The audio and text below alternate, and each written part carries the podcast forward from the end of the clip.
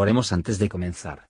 Señor, por favor, déjanos entender tu palabra y ponerla en nuestros corazones. Que moldee nuestras vidas para ser más como tu Hijo. En el nombre de Jesús preguntamos. Amén. Salmo 60 Oh Dios, tú nos has desechado, nos disipaste, te has airado, vuélvete a nosotros. Hiciste temblar la tierra, abrístela. Sana sus quiebras porque titubea. Has hecho ver a tu pueblo duras cosas. Hicístenos beber el vino de agitación. Has dado a los que te temen bandera que alcen por la verdad. Para que se libren tus amados, salva con tu diestra y óyeme. Dios pronunció por su santuario, yo me alegraré. Partiré a Siquem y mediré el valle de Sucot.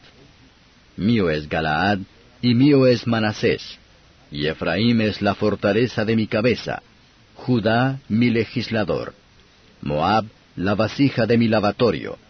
Sobre Edom echaré mi zapato, haz júbilo sobre mí, oh Palestina. ¿Quién me llevará a la ciudad fortalecida? ¿Quién me llevará hasta Idumea? Ciertamente tú, oh Dios, que nos habías desechado, y no salías, oh Dios, con nuestros ejércitos. Danos socorro contra el enemigo, que vana es la salud de los hombres.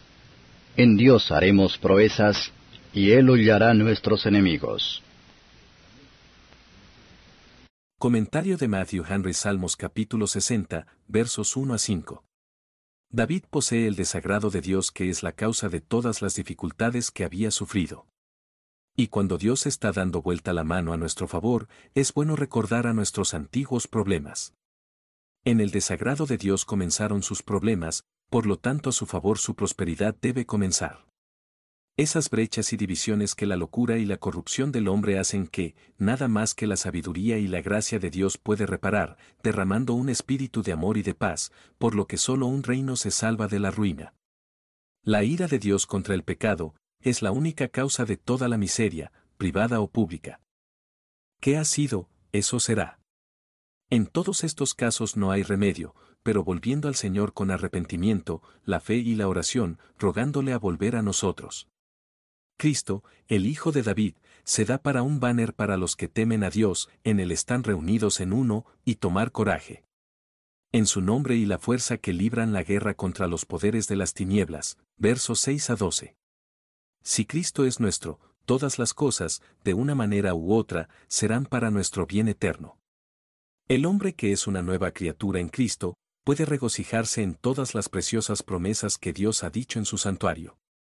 Sus actuales privilegios y las influencias en santificación del Espíritu son seguras arras de la gloria celestial.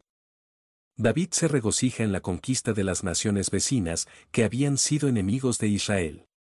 El Israel de Dios por medio de Cristo son más que vencedores. Aunque a veces piensan que el Señor los ha desechado, sin embargo, les traerá a la ciudad fortificada en el último. La fe en la promesa nos asegura que es la buena voluntad de nuestro Padre que nos dé el reino, pero todavía no están hechos conquistadores completos, y ningún creyente verdadero abusará de estas verdades para disfrutar pereza, o la vana confianza. La esperanza en Dios es el mejor principio de la verdadera valentía, por lo que necesitan las personas que tienen miedo a Dios de su lado. Todas nuestras victorias son de Él. Y mientras que los que voluntariamente se someten a nuestro Rey ungido compartirán sus glorias, todos sus enemigos serán puestos bajo sus pies. Gracias por escuchar y si te gustó esto, suscríbete y considera darle me gusta a mi página de Facebook y únete a mi grupo Jesús Answers Prayer.